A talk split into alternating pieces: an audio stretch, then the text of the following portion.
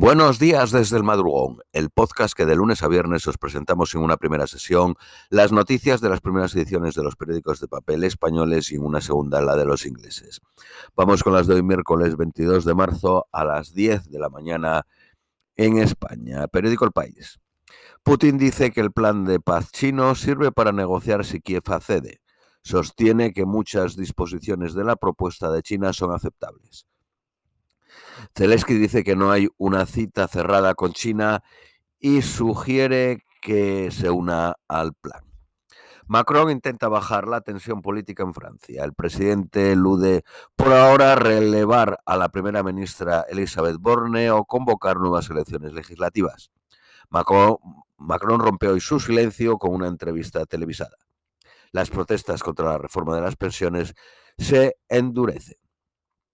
Un informe revela racismo, misoginia y homofobia en Scotland Yard. La policía de Londres pierde la confianza de la población, según un estudio independiente. El 46% de los agentes negros y el 33% de los asiáticos han sufrido discriminación.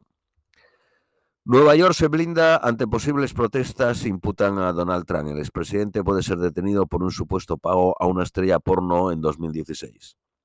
La Unión Europea abre la puerta a quitar los prospectos médicos en papel y sustituirlo por códigos QR.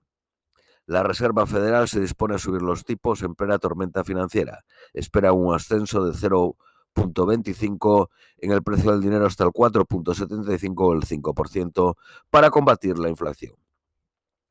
El encarecimiento de los cocos amenaza con restringir el crédito.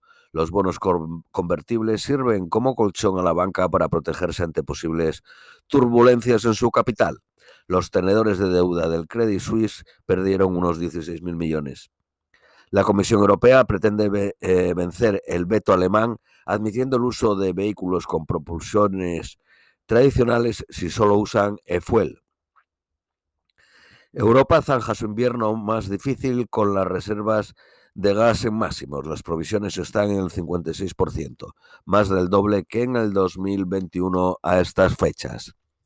Periódico ABC, una extraña explosión destruye un, tren con misiles rusos en la península de Crimea. Putin cree que Ucrania no está lista para el plan de paz chino. La imputación del expresidente Donald Trump es inminente, pero su arresto podría no ejecutarse hasta la semana que viene.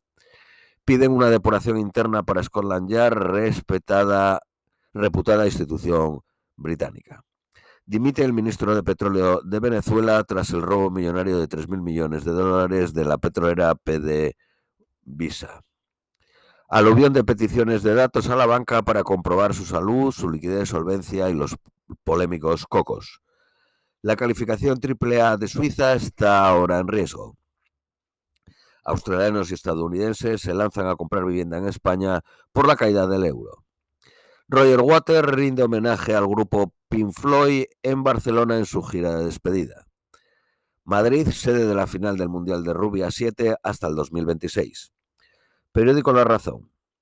El primer ministro japonés indignado por la crueldad durante su visita a Bucha, en Ucrania. Boris Johnson admite que mintió en el Parting Gate.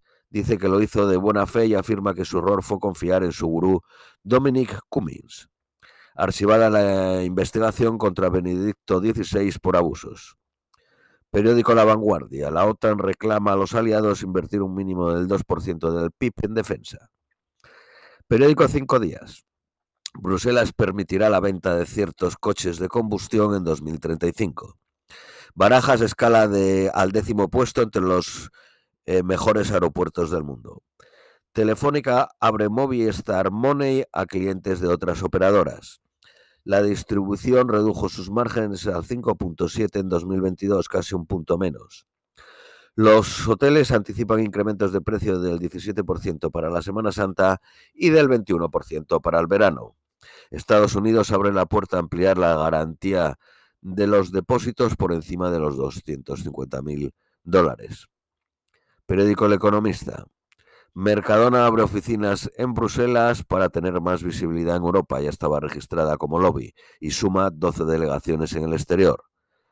Leoreal centralizará en España el negocio online de Europa. Los cocos de la banca pierden un 11%. Madrid atrajo en el 2021 el, 55, el 50% del total de la inversión foránea.